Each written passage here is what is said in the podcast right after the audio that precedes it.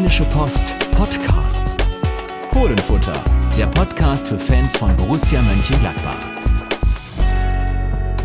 Da sind wir wieder mit dem Fohlenfutter Podcast, der zweiten Ausgabe des Jahres 2020 und wir reden über eine Niederlage. Wir, das sind Carsten Kellermann. Und Sebastian Hochreiner, die erste Niederlage des Jahres. Ja, das erste Spiel, die erste Niederlage. Niederlage. Borussia Mönchengladbach startet mit einem 0 zu 2 auf Schalke ähm, in die Rückrunde, in das neue Jahr, in das neue Fußballjahr, äh, bleibt also torlos und äh, ja, es war eine verdiente Niederlage.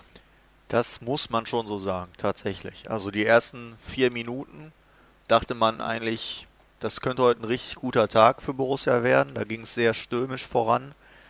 Alassane Pleata die erste Chance, aber direkt danach war dann irgendwie der Wurm drin, so will ich es mal sagen. Dann hatte Gregoritsch die ganz große Chance. Da hatte man schon Jan Sommer zu verdanken, dass es nicht 0 zu 1 stand, weil auch noch der Nachschuss von Serda, den hat er auch noch gehalten. Und dann ab diesem Moment weiß nicht, was da passiert ist. Irgendwie wirkte Borussia gar nicht mehr so wach wie noch zuvor und Schalke war auf einmal voll da. Und äh, ich glaube, hat äh, Borussia so ein bisschen niedergerungen mit ihrem Willen. Ja, das kann man sagen. Wobei, ähm, wir werden uns ja später im Verlauf des Podcasts noch über Spieler mit großer Erfahrung unterhalten ähm, und natürlich dann auch noch über das nächste Spiel, ähm, das Spiel, das erste Heimspiel gegen Mainz. Aber ähm, was in diesem Spiel auf Schalke das Problem war, fand ich, war, dass einfach Schalke besser gespielt hat, klarer gespielt hat, die beide Mannschaften haben ja dieses Umschaltspiel, diesen, diesen Pressing-Fußball mit Ballgewinn und schnellem Umschalten gespielt und Schalke hat einfach, wie man so schön sagt, immer wieder die Tiefe gefunden. Wir erinnern uns an Rahman, der alleine auf Jan Sommer zulief. Natürlich die Chance von Gregoritsch und das fehlte irgendwie bei Gladbach. Bei Gladbach war irgendwo nicht so die, die so diese richtige, ja, dieses Feuer drin, was man eigentlich aus den Rose-Spielen oft kennt und, und ich fand, das war der Unterschied.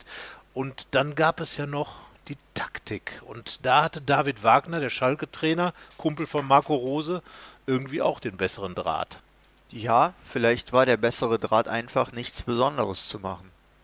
Marco Rose hat was Besonderes gemacht. Zweimal. Und ich fand beide Male war es die falsche Entscheidung.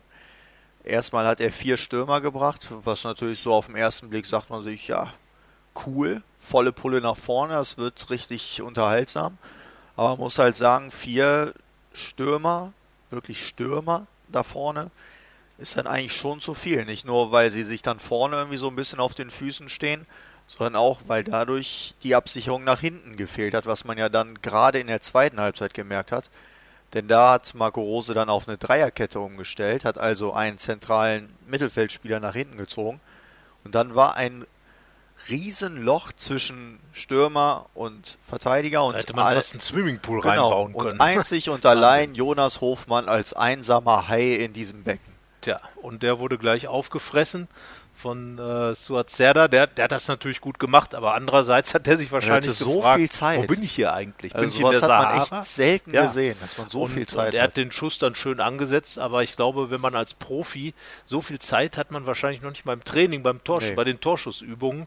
Und ähm, ja, das, das Seltsame war ja, wir haben uns ja wirklich die Augen gerieben, weil das zunächst gar nicht so, es waren ja nur drei Minuten gespielt in der zweiten Halbzeit und plötzlich war dann einfach diese Situation, Dennis Zakaria vorher die Doppelsechs mit, mit Jonas Hofmann gebildet und äh, Hofmann hatte ohnehin schon einen schwierigen Tag, weil er ständig Ballverluste und Fehlpässe gehabt hat in der ersten Halbzeit, für viele schwierige Situationen äh, oder für gute Situationen der Schalker damit gesorgt hat. Und jetzt sollte er dann plötzlich hier alleine im Mittelfeld äh, für Ordnung sorgen, ähm, ja und das klappte dann genau drei Minuten lang, Dennis Zakaria war halt nicht mehr mehr da, wo er sonst steht mit seinen langen Beinen, hatte schon in der ersten Halbzeit das ein oder andere weggegrätscht, weggemacht. Ja, und jetzt war da eben dieses große Loch und ähm, das war schon eine ganz seltsame Aktion, fand ich, weil irgendwie, ja, den Grund hat Marco Rose ja später erklärt für seine Umstellung. Er wollte die Außenverteidiger der Schalker beziehungsweise die Außenbahn der Schalker mehr äh, binden, indem er einfach die eigenen Außenverteidiger Leiner und Wendt weiter nach vorn zieht. Aber das Ganze hat überhaupt gar keinen Zusammenhang mehr. Das ist ungefähr so, als wenn man irgendeine, ähm, tja, irgendeine Soße macht, die aber sich nicht bindet. So ungefähr war das. Ja, schön jetzt, ne? Ein Kochvergleich. Uiuiui. Naja, auf jeden Fall war es so, wie du gesagt hast, vorne rannten vier rum, hinten rannten drei rum, außen rannten zwei rum und im Mittelfeld rannte keiner rum. Doch einer halt. Und Jonas Hofmann. Und, Und der ganz viel äh, Grün drumherum. wusste nicht, wohin. Grün und Blau wahrscheinlich, ja. Und so ja, haben sich die blau auch, klar, weil das Zentrum der Schalker war schon nicht so schlecht. So, und der Anlass für diese ganze Geschichte war, die, die Marco Rose zu dieser, dieser Veränderung ja äh, geführt hat, ähm, äh, gebracht hat, war, dass äh, die Schalker, dass David Wagner äh, offenbar sich so ein bisschen Oskar Wendt als Schwachpunkt oder als, als Angriffspunkt ausgeguckt hat und äh, sehr da immer wieder auch mit auf den Flügel gegangen ist, Überzahlsituationen da entstanden sind und die Gladbacher da schon nicht damit klargekommen sind. Unheimlich viele Attacken der Schalker dann über die deren rechte, die Gladbacher linke defensive Seite. Ja, und dann hat Rose umgestellt und ja, insgesamt muss man dann einfach sagen, äh, die Schalker Mannschaft war heißer und David Wagner hatte den, äh, den besseren taktischen Ansatz, Ja. wie du schon gesagt hast, ohne das ganz große Risiko. Und wenn man halt sagt, dass Oskar Wendt der Schwachpunkt war, dann ist es ja okay, das zu stärken, aber nicht, wenn ich dann noch immer vier Stürmer vorne lasse. So ist es. Weil dadurch nehme ich mir dann woanders was in der Defensive weg und das war ja dann ganz offensichtlich das defensive Mittelfeld. Und das hat man ja dann auch beim zweiten Tor gesehen. Das ist ja wieder durch die Mitte passiert. Und dann, puh, nicht umzustellen nach dem Einzel, wo man sieht, oh, könnte eng werden und noch immer vier Stürmer, das habe ich sehr gewagt empfunden und habe auch einige gehört, die das nicht wirklich verstanden haben. Ähm, und ja, danach gibt es jetzt natürlich, ich glaube, Stefan Leiner hat es ja zu euch hinterher gesagt, dass die zweite Halbzeit besser war als die erste Halbzeit. Ich glaube, das war aber weitgehend Was aber- eine exklusive Meinung. Ja, was aber vor allem dann halt auch daran lag, dass Schalke dann 2-0 geführt hat. Also relativ früh und dass die Halbzeit dann noch lang war und dann musste Schalke jetzt auch nicht mehr so viel machen. Es stand nach 60, knapp 60 Minuten, 58 Minuten genau, stand 2-0. Das Spiel war eigentlich entschieden, weil Gladbach auch gar nicht mehr in der Lage war, sich richtig nach vorn zu spielen. Äh, kaum da mal in den Strafraum richtig gefährlich reinkam. Und äh, ja, insgesamt, du hattest viel Sturm. Qualität auf dem Platz, aber das Ganze hat irgendwie zu keinem Ganzen geführt. Es fehlte so ja die Grundordnung und auch der Grundansatz, der Grundwille vielleicht auch, äh, äh, da sich nochmal gegenzustemmen.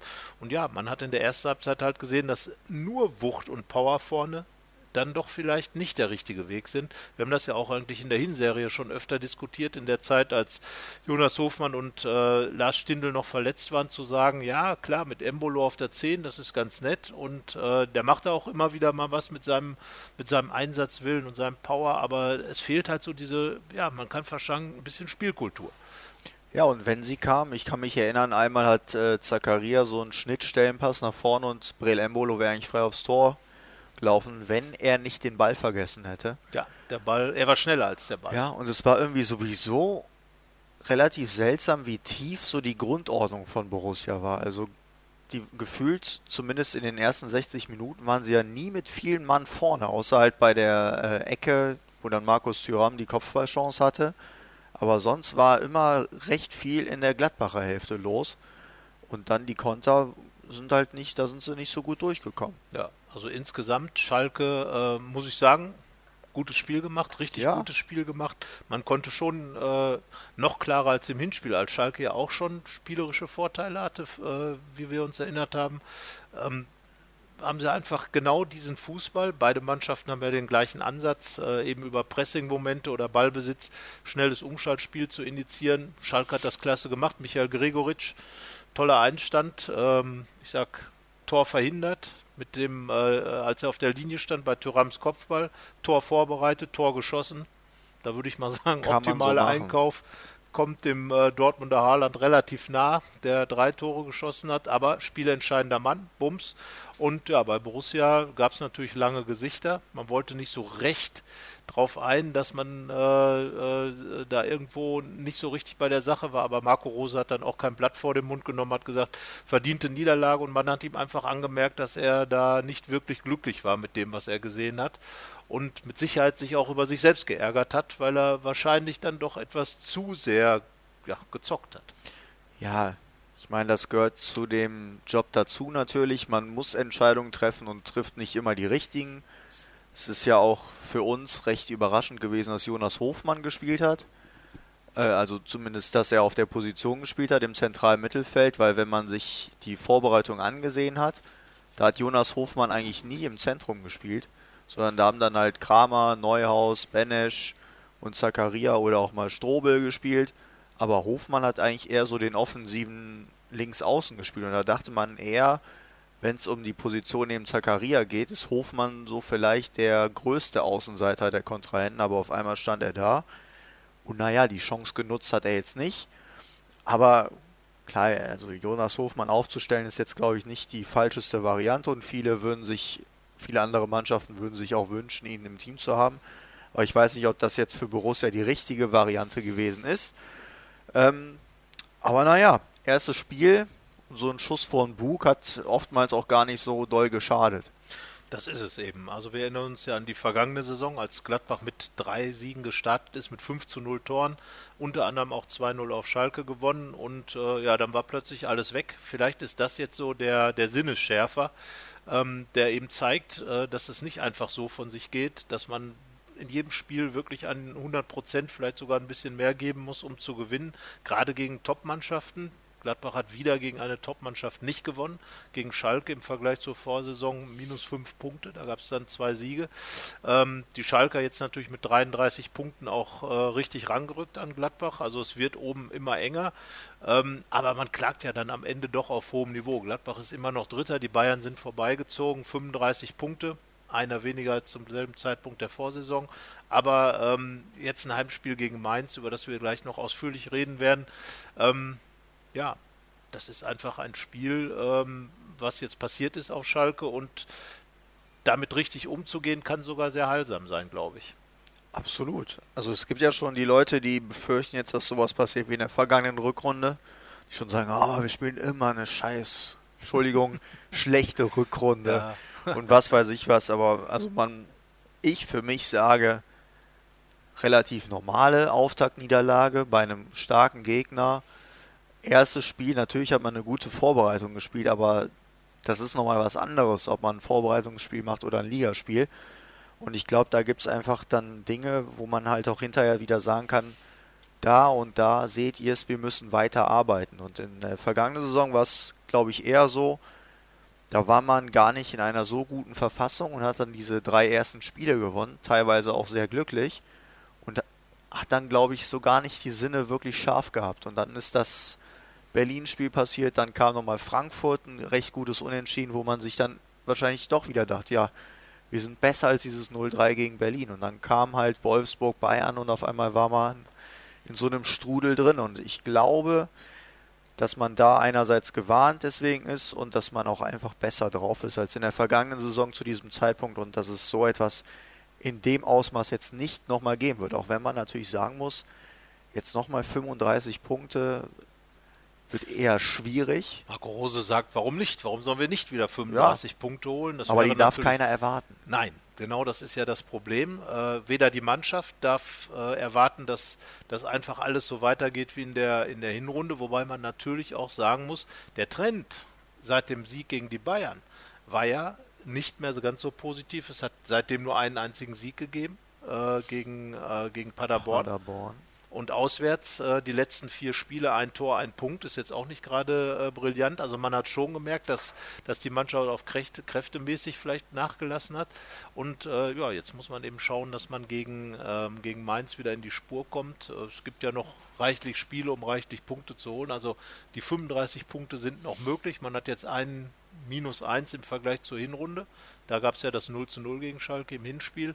Ja, und, ähm, das kann man ja in Leipzig dann aufholen. Das kann man in Leipzig aufholen. In Leipzig hat Gladbach schon mehr Punkte gegen RB geholt als zu Hause. Also von daher wird, aber wir gucken natürlich von Spiel zu Spiel und würden genau. niemals jetzt schon auf das nächste Topspiel gucken, sondern dazwischen ist noch Mainz. Aber erst einmal Stefan Leiner hat die fünfte gelbe Karte gesehen. Er war, er war ja schon, er war ja schon fast glücklich darüber. Er war glücklich. Dass, ne? äh, Ihn hat es genervt, ständig mit dieser ja. Vorbelastung auf dem Und Platz ich glaube, ganz ehrlich, auch Marco Rose wird nicht so böse sein, weil dann kann nicht gegen Mainz. Durch irgendeine Dämelsaktion fehlt ihm plötzlich Stefan Leiner gegen Leipzig. In Leipzig. Das wäre ja noch viel anders gewesen. Wir wollen jetzt Mainz natürlich nicht schmälern, aber ich könnte mir vorstellen, dass es unglücklichere gelbe Karten. Am Ende wirst du immer gab. Leute finden, die sagen, besser fällt er gegen Mainz aus, weil das Spiel ist nicht so schwer vermeintlich. Manche sagen vielleicht, besser wäre er gegen Leipzig aus, rausgeflogen, weil, weil das verliert, das verliert Borussia eh. Ja. Also so Leute wirst du ja auch finden. Ja, es gibt immer das Pro und Contra, genau. aber Stefan Leiner fehlt. Und plötzlich kommt dann einer ins Spiel und äh, haben, ich habe eben schon gesagt, wir reden auch über erfahrene Spieler, der total erfahren ist, der schon Weltmeisterschaften gespielt hat, der internationale Erfahrung hat, schon auf Kuba, überall in der Karibik gespielt hat, der ähm, acht Positionen in seiner Zeit in Gladbach. Ne? In der Karibik. In Länderspiele in der Karibik, nicht mit Borussia.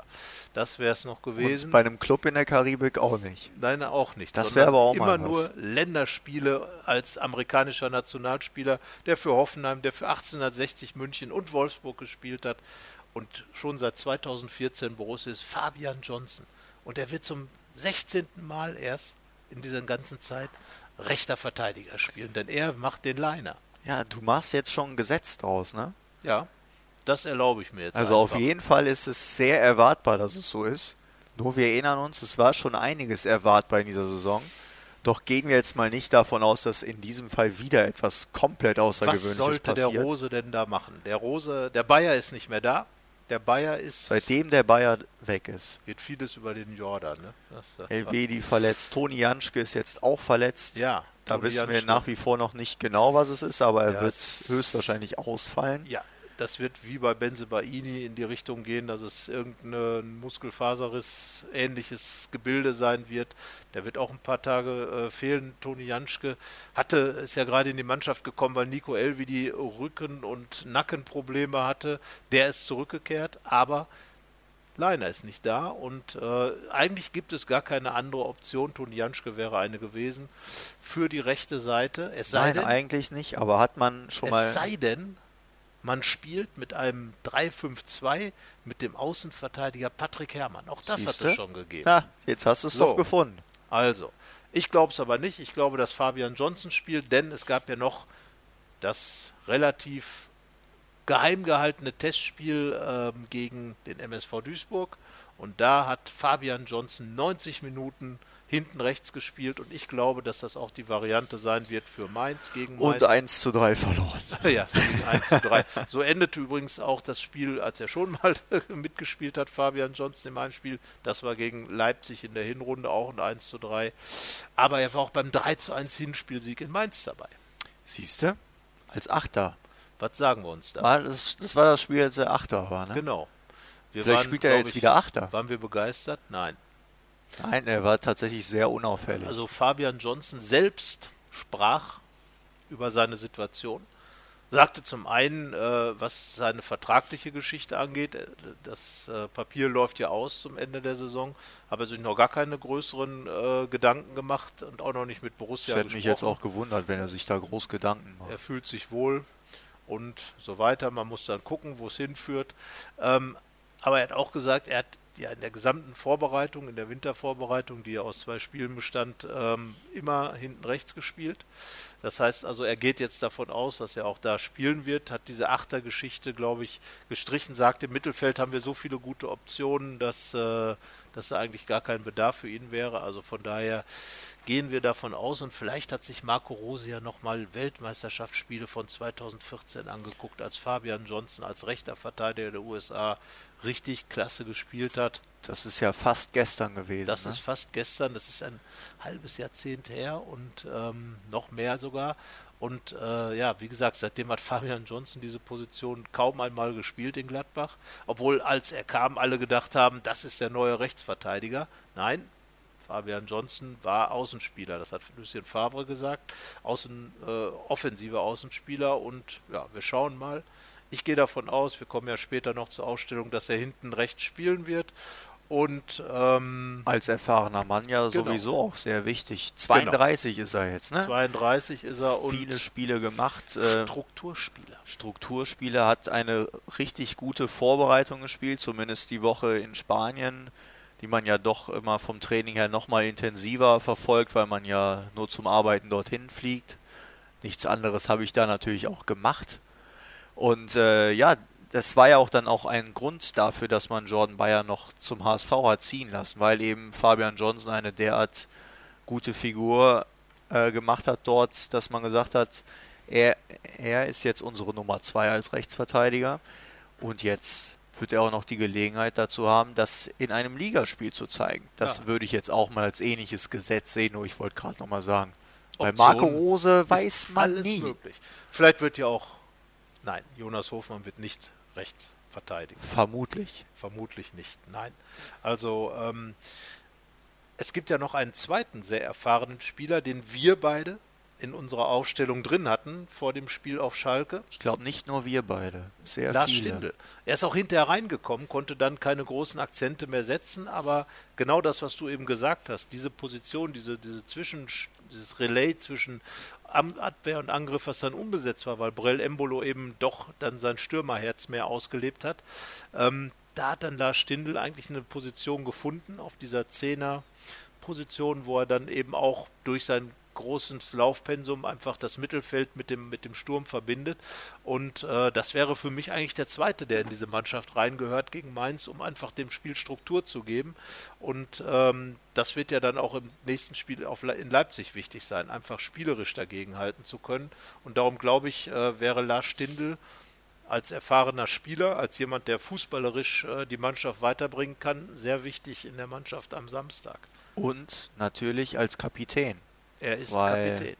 Da muss man dann halt auch nochmal so als Verbindung zwischen Angriff und Verteidigung, was er ja immer ist, auch wenn er als vorderste Spitze spielt, ist er ja auch jemand, der dann oft zurückgeht und sich die Bälle im Mittelfeld abholt. Also er ist da schon immer sehr zu Hause, nicht ganz vorne im Sturm. Und dann halt auch seine Sturmkollegen schon auch mal dazu anpeitscht, ein bisschen mehr nach hinten zu arbeiten und nicht nur Scheuklappen und ich sehe das gegnerische Tor. Und so war es ja gegen Schalke ein bisschen. Zumindest würde ich damit jetzt erklären, dass da das Loch so groß war zwischen Verteidigung und Angriff. Ja. Und ja, Lars Stindl da als verbindendes Element äh, würde ich da auf jeden Fall favorisieren, wenn ich eine Entscheidungsgewalt hätte, was ich ja bekanntlich nicht habe. Ja, ähm, aber aber ja, wie gesagt, gerade Kapitän jetzt in der Situation ein bisschen gefährlich. Man muss jetzt aufpassen, dass nicht wieder so eine Rückrunde kommt wie in der vergangenen Saison.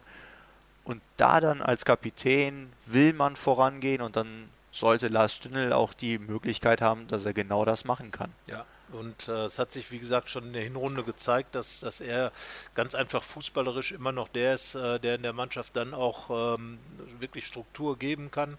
Und ähm, auch in diesem neuen Ansatz von Marco Rose vielleicht einen, einen Touch Fußball einfach ganz gut tut, damit äh, dieses äh, nur immer Bälle erobern und umschalten einfach noch ein anderes Element dazu bekommt. Und gerade gegen Mainz, äh, die wahrscheinlich relativ weit hinten stehen werden, ähm, einen Spieler zu haben, der mit seinen Pässen Räume öffnen auftun kann, auch Räume, Räume wirklich finden kann oder äh, kreieren kann, das glaube ich wäre schon eine ganz wichtige Sache, weil niederwalzen wird man die Mainzer wahrscheinlich nicht und äh, auf Schalke, wie gesagt, hat sich gezeigt, dass nur reine Wucht und reines äh, Anrennen einfach äh, vielleicht dann zu wenig sein kann, auch gegen eine Mannschaft wie Mainz. Ja, absolut. Deswegen ähm, Erfahrung ist da auf jeden Fall jetzt wichtig. Stindel, Johnson, vielleicht ja auch Chris Kramer. Die Hat sechs, ja gar nicht gespielt äh, auf Schalke. Das wäre zum Beispiel einer gewesen, der in dieser Konstellation mit der Dreierkette, mit den vorgerückten Außen vielleicht im Mittelfeld hätte helfen können. Das wäre dann der Wechsel gewesen, der vielleicht logisch gewesen wäre. Jonas Hofmann kommt ja eher aus dem offensiven Bereich, denkt dann wahrscheinlich auch eher offensiv, war ja auch in dieser Zweierkonstellation der Umschaltsechser und äh, ja, da wäre vielleicht dann doch der Wechsel zu Kramer hin, wenn ich schon so aufstellen will, der bessere gewesen, aber Klar, wir wissen natürlich im Nachhinein alles besser. Ja. Das ist immer der Vorteil. Und ähm, es ist ja kein Drama passiert. Noch nicht. Und äh, die Gladbach haben jetzt gegen Mainz alles in der Hand, äh, das eben auch abzuwenden. Aber man muss gewinnen. Man muss gewinnen, man sollte gewinnen zumindest, ja. Ähm, aber klar, man weiß, oder man hat jetzt sicherlich so im Hinterkopf, auswärts ist es gerade echt schwierig, danach kommt Leipzig und wir machen das jetzt mal. Nach Leipzig kommt das Derby gegen Köln. Auch kein Also es ist, es geht, aufstrebende Kölner vor allem. es geht emotional her gerade. Ja. Köln hat die vergangenen vier Ligaspiele alle gewonnen. Das heißt also, man sollte schon gucken, dass man positiv aus dieser, aus diesen ersten vier Spielen rausgeht, weil Ja. wenn nicht, dann ist Ja, der dann- Knick schon sehr groß. Dann ist der Knick groß und äh, zumal alle anderen Top-Mannschaften, die oben stehen, gewonnen haben, außer Gladbach. Und äh, ja, da äh, rückt alles näher zusammen. Das erhöht natürlich den Druck. Und man merkt auch äh, äh, anhand des Gegrummels, das sich in den sozialen Netzwerken abspielt, die natürlich nicht die gesamte Stimmung widerspiegeln, aber schon doch einiges Gemotze äh, war da zu lesen. Und ähm, ja, die Ansprüche sind einfach da an die Mannschaft. Die war achtmal Tabellenführer und äh, daraus ergeben sich schon, sagen wir mal, gewisse ja, Ideen, die manch einer hat, äh, die wahrscheinlich auch äh, oftmals übertrieben sind, aber ein Heimsieg gegen Mainz muss eher sein und bisher haben die Borussen es ja auch wirklich geschafft, gegen Gegner aus der unteren Tabellenhälfte wirklich ihren, ihren Job einfach zu machen. Ja, uns haben es ja auch oft geschafft, nach Negativerlebnissen wieder den Schalter umzulegen. Ähm, und deswegen, um das schon mal vorwegzunehmen, glaube ich auch daran, dass das gegen Mainz passieren wird. Ähm, die Frage ist dann natürlich, welche elf Leute sollen das machen? Die Abwehr stellt sich ja relativ von alleine auf. Ja, im Tor Jan Sommer. Korrekt. Es ist keine Sache, in der man Er hat gezeigt, dass er wieder sollte. nicht allzu schlecht in Form ist. Nein, also die Parade, äh, die Doppelparade, muss man sagen, äh, in der einen Situation war wirklich herausragend. Einmal stand er natürlich gerade richtig, aber auch den Nachschuss äh, dann wirklich gut geholt.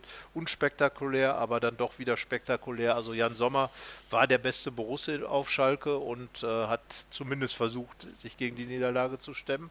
Und äh, klar, spielt. So, hinten rechts haben wir schon gesagt, Fabian Johnson.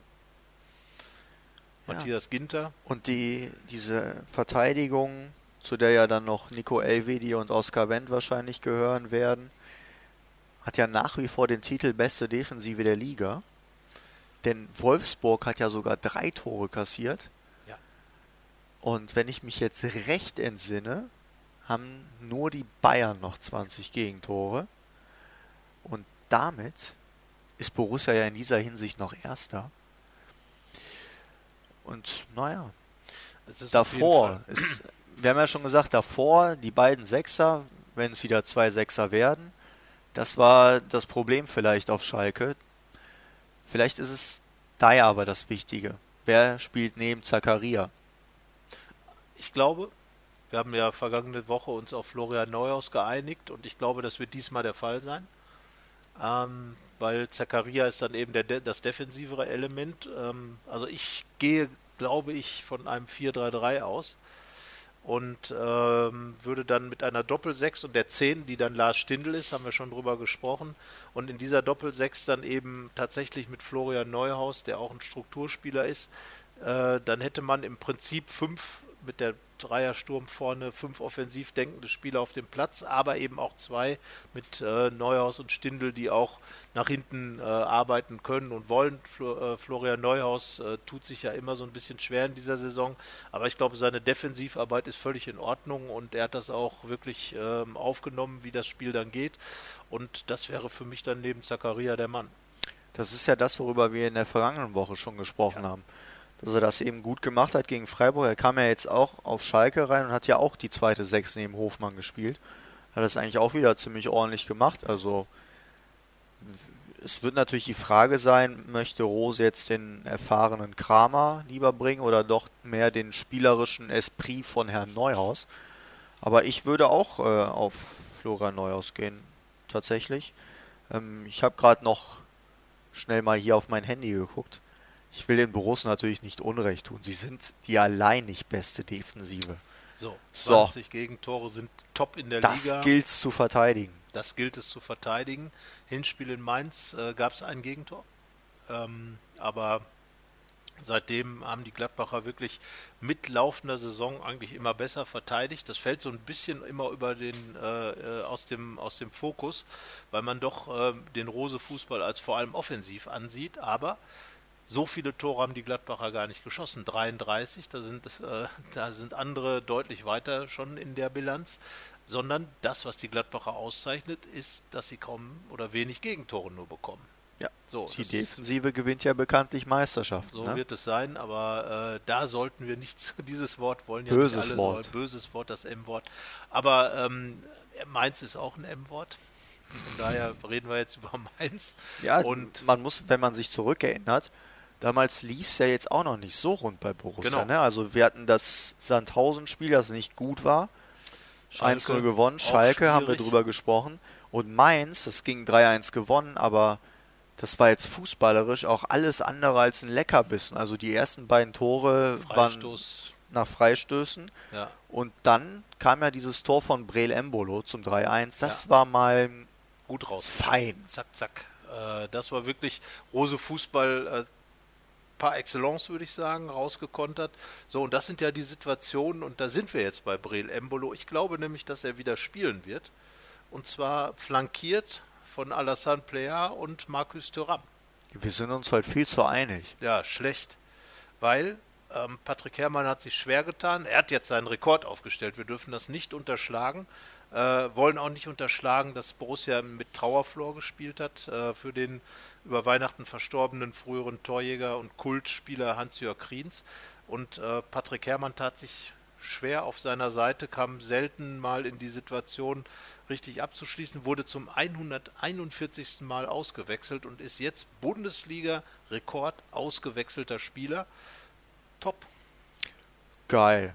Ja. Wenn man einen Titel haben will, dann den. Aber Patrick Herrmann ist ja ein cooler Typ und sagte, ja, ich freue mich drüber. Weil er sagt, er ist in den Bundesliga-Annalen dabei. Das stimmt, ja. Und ehrlich gesagt ist es doch besser, als wenn du der Mann mit den meisten Eigentoren bist, der Mann mit den meisten verschossenen Elfmetern, der Mann mit, mit den meisten roten Karten also da finde ich die Auswechselstatistik von daher schon sympathisch, weil es ja auch heißt, dass du mindestens 141 Mal in der Startelf gestanden hast. Das stimmt, ja. Von 260 Spielen und äh, somit mehr als die Hälfte, sagte mal, sagt Adam Riese in dem Fall. Und äh, das ist für Patrick Herrmann immer noch was, wo er sagt, ja, dazu stehe ich, das ist mein Ding und äh, ich bin stolz drauf.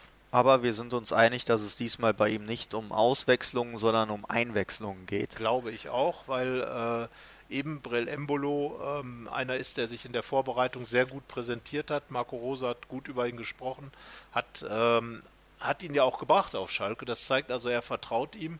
Und ähm, ich glaube einfach, diese Konstellation mit Alassane Player und Markus Thuram, das könnte schon die sein, die drei haben dann ja auch gespielt in Mainz. Äh, Thuram hat, ähm, ähm Embolo hat getroffen, äh, Embolo kam rein, getroffen, ja, als Embolo Joker. kam rein als Joker. Haben alle drei also da auf dem Platz gestanden irgendwann. Und ich glaube, dass das gegen Mainz einfach so dieses, ja, es ist ein Heimspiel und äh, Rose wird auf jeden Fall ähm, wieder zeigen wollen, dass Gladbach hier richtig was auf den Platz bringen will. Und wenn man dann, das wäre dann ja sozusagen die, angelehnt an die Frankfurter Büffelherde, die er zu bieten hat, hinter, dahinter mit dem Feingeist Stindl, fände ich auch eine sehr attraktive Formation. Patrick Herrmann hätte dann in dieser Vierer-Konstellation vorne da in dem Fall den kürzeren gezogen, aber äh, einfach mal, um dieses Heimspiel auf den, auf den Platz zu bringen, um die Mainzer gleich zu beeindrucken, wäre das in meinen Augen der Dreiersturm, der richtig was hermachen ja, würde. Wobei natürlich Patrick Herrmann seine besten Leistungen zu Hause hatte, ja. aber man weiß bei ihm ja auch, dass er als Joker sehr gut funktioniert. So ist es. Und ähm, das ist einfach das, was ihn immer wieder ausgezeichnet hat. Und er ist halt jemand, der, auch wenn er, wenn er nach, äh, nach einer gewissen Zeit erst ins Spiel kommt, ein Riesenherz hat. Und ja, das kann nicht schaden, einen Patrick Herrmann immer noch in der Hinterhand zu haben. Wenn es die Idee ist, die Marco Rose auch verfolgt, genauso gut kann man sich natürlich auch vorstellen, Alassane Player bleibt draußen und Patrick Herrmann stürmt über rechts. Wäre jetzt auch keine ganz falsche äh, Ansatzweise in meinen Augen, aber ich lege mich jetzt mal auf diesen Büffelherdensturm fest. Da bin ich bei dir, ohne es Büffelherde zu nennen. Ja, das ist einfach.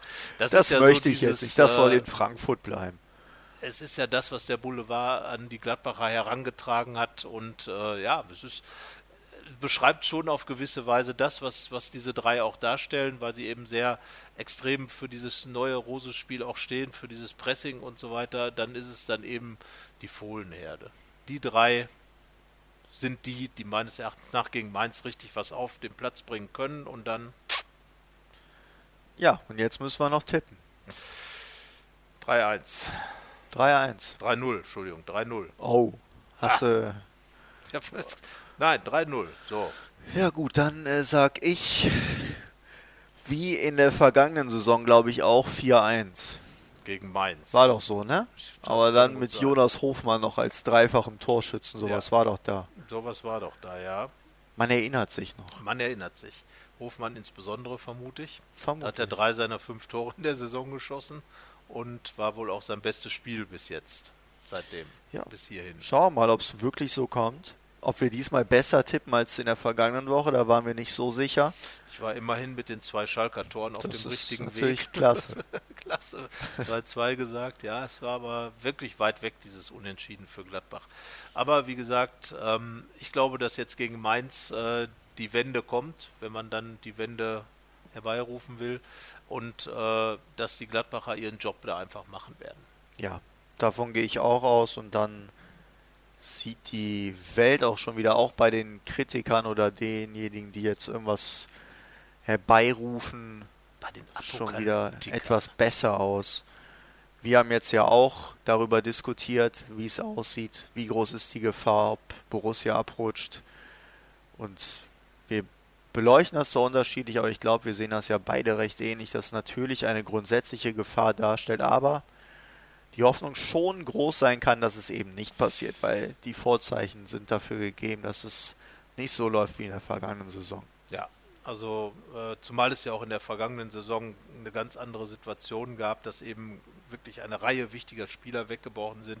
Die Mannschaft ist jetzt breiter aufgestellt. Also es würde mich schon wundern, äh, wenn das jetzt wirklich äh, wieder so eine Serie von Niederlagen geben würde. Aber Holzauge sei wachsam, heißt es so schön. Und ähm, ich glaube, dass Schalke äh, wirklich der absolute Weckruf war und dass Marco Rose seinen äh, Leuten da äh, in dieser Woche richtig Dampf machen wird. Und ich glaube, die werden alle mit der richtigen Einstellung auf den Platz gehen. Es bleibt ihnen gar nichts anderes übrig, weil eine Rose verliert ja nicht gerne. Das macht keiner. Die Mainzer auch nicht. Ja. Wir werden sehen. Allen Borussen wünsche ich auf jeden Fall viel Spaß bei diesem Spiel. Ja. Den Mainzern auch. Also ja, ja jetzt nicht aber wir sprechen ja hier vor allem zu Borussen. Ja. Ne? Also ich glaube jetzt nicht, dass hier viele Mainz-Fans wäre überraschend. Zuhören. Es wäre überraschend. Also die Mainz-Fans, auch wenn ich es verstehen könnte, grüßen wir selbstverständlich alle 05er. Hallo.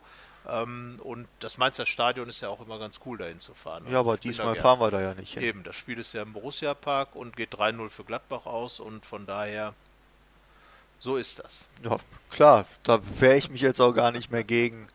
Also, in diesem Sinne, wir werden am, äh, in der nächsten Woche darüber reden, ob wir recht hatten oder nicht. Das sagt uns dann die Borussia Tja. auf dem Platz. Und bis dahin viel Spaß, sportverbundenes Vergnügen und tschö. Tschüss. Mehr bei uns im Netz www.rp-online.de